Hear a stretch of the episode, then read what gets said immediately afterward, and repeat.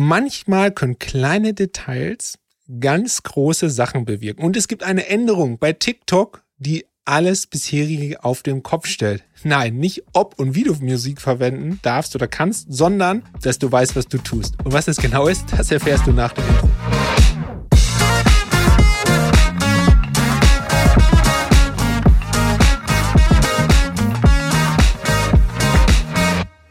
Und damit herzlich willkommen zu einer neuen Folge von Musik im Hintergrund, dein Podcast über die verrückte Welt der Library Music.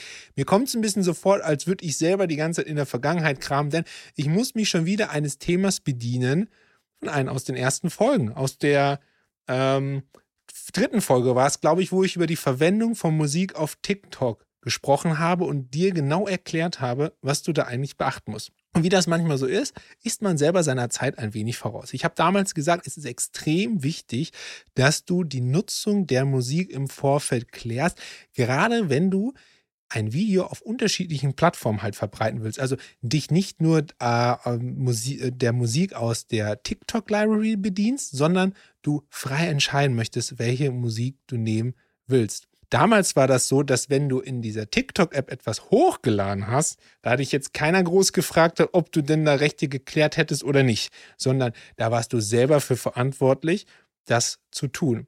Und ähm, wenn eine Plattform das nicht macht, ist natürlich immer schwierig, denn wer ist denn dann eigentlich die Person, die haftet, wenn es zu einem Verstoß kommt? Jo, jetzt bin ich selber auf TikTok aktiv und ich habe letztens ein neues Video auf ähm, dem Review-Kanal hochgeladen und da ist mir was aufgefallen.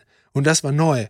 Auf einmal musste man bestätigen, dass man die Rechte für die Musik hat, die man in diesem Video verwendet hat, obwohl gar keine Musik drin war. Ah, Obacht, okay, super interessant jetzt. Pass auf, folgendes. Und zwar siehst du das, ich schaue jetzt gerade parallel, während ich die Aufnahme mache, in die TikTok-App rein, heißt es ganz unten, nachdem du das Video erstellt hast und hochgeladen hast, ich akzeptiere die Bestätigung der Nutzung der Musik. Wenn du das nicht anklickst, ist es ungefähr so wie AGBs, du kommst nicht weiter. Du musst es anklicken. Und wenn man dann äh, da draufklickt und sich mal anguckt, um was es hier geht, schreibt TikTok in der App und ich lese das jetzt einfach mal vor. Indem du dieses Kästchen anklickst, bestätigst du, dass du A, alle Rechte an der in diesem Video enthaltenen Musik besitzt oder B, die Musik öffentlich verfügbar ist oder du C, die Erlaubnis von allen erforderlichen Rechteinhabern hast, die Musik, Musik auf der TikTok-Plattform zu verwenden.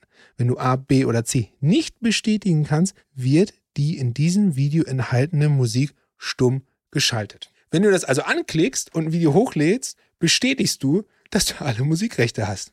Wenn du die nicht hast, wissentlich hast du eine Urheberrechtsverletzung begangen.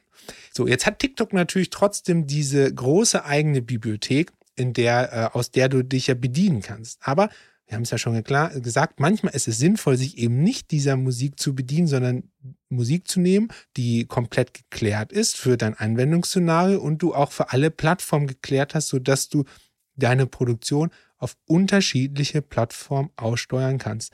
Es ist eigentlich ganz schlau, was TikTok in dem Fall macht, denn du selber musst jetzt bestätigen, dass du alle Rechte geklärt hast. Und das Stummschalten ist natürlich nur dann der Fall, wenn ähm, TikTok zum Beispiel ein Video prüfen würde oder es ein Claim geben würde von einem Rechteinhaber, dass diese Lizenz nicht vorliegt. Was das für die Zukunft heißt, ist bisher noch schwer zu sagen, aber es läuft alles darauf hinaus, dass es ein eigenes Claiming-Verfahren geben wird, ähnlich wie die YouTube Content ID, wo du relativ genau siehst, was eigentlich benutzt wird und TikTok als Plattform sicher gehen will, auch wenn es hier um User-Generated Content geht, dass die Musik geklärt ist. Wichtig hier gerade vor allen Dingen auch im kommerziellen, im kommerziellen Umfeld von Marken, dass die Musik halt geklärt ist. Wenn du klickst ja da drauf und bestätigst das und in dem Moment, wo du die nicht geklärt hast, ist es relativ klar, dass du wissentlich eine Urheberverletzung begangen hast.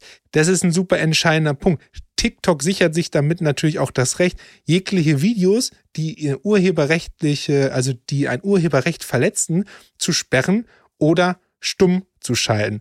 Ich glaube tatsächlich, dass es eher auf eine Sperrung dann hinausläuft. Und ich könnte mir auch vorstellen, bei der Masse an Videos, dass es ein Strike-ähnliches System geben wird. Bei mehreren Verstößen wird der Account definitiv in Zukunft deaktiviert werden. Also, Ihr seht, es ist super wichtig, das hatte ich ja schon in der, in der vorigen Folge gesagt, es ist super wichtig, dass du die Musikrechte klärst. Ja?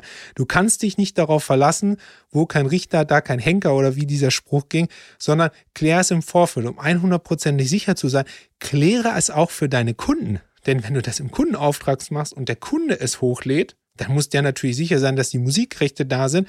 Und wenn du es für einen Kunden hochlädst, dann solltest du sicher sein, dass du die Musikrechte hast, sonst kriegt dein Kunde Ärger. Denn die, die Marke oder das ähm, Produktionshaus oder wie auch immer ist natürlich die, äh, der, der Accountinhaber und muss natürlich dann auch entsprechend dafür gerade stehen. Ich denke, es ist eine super interessante Entwicklung. Es zeigt aber auch, dass TikTok zumindest gewillt ist, ähm, das zu akzeptieren, dass es Rechteinhaber gibt und man nicht wahllos Musik verwenden kann. Vor allen Dingen, wenn diese Musik außerhalb ihres eigenen pre-cleared Katalogs kommt, der TikTok äh, Library. Ich halte euch da auf jeden Fall auf dem Laufenden. Das ist auf jeden Fall neu. Also, wenn du noch mal ganz genau wissen willst, was wichtig ist bei der Verwendung von Musik auf TikTok, hör dir auf jeden Fall die entsprechende Podcast-Folge an.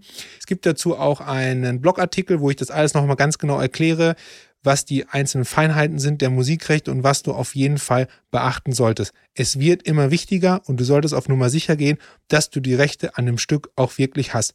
Wenn du ein Business-Account bist, wenn du ein geschäftliches Interesse verfolgst, schalt auf jeden Fall einen Business-Account frei, denn da bist du dann 100%ig auch sicher, dass die Musik, die dir von TikTok zur Verfügung gestellt wird, du auch wirklich für deine kommerziellen Videos nutzen kannst. Verlass dich nicht auf den Privataccount. Ich kann euch sagen, wenn diese Funktion kommt, werden auch alle Rechteinhaber viel genauer hinschauen. Und es ist nur eine Frage der Zeit, bis der Erste sagt, Entschuldigung bitte, aber dafür musst du bezahlen. Und das solltest du verhindern, denn wir wissen alle, besser ich frage erst um Erlaubnis und kriege nicht hinten raus eine hohe Rechnung. Das war's, was es Neues gibt zum Thema Musikverwendung auf TikTok. Wir hören uns nächste Woche wieder mit einer neuen Folge bei Musik im Hintergrund, dein Podcast über die verrückte Welt der Library Music. Wenn dir diese Info gefallen hat, lass mir gerne fünf Sterne da auf deiner präferierten Podcast-Plattform. Das würde mich mega freuen. Und wenn es neue Entwicklungen gibt, dann halte ich dich auf jeden Fall auf den Laufenden. Bis dahin eine kreative Zeit und keep ripping.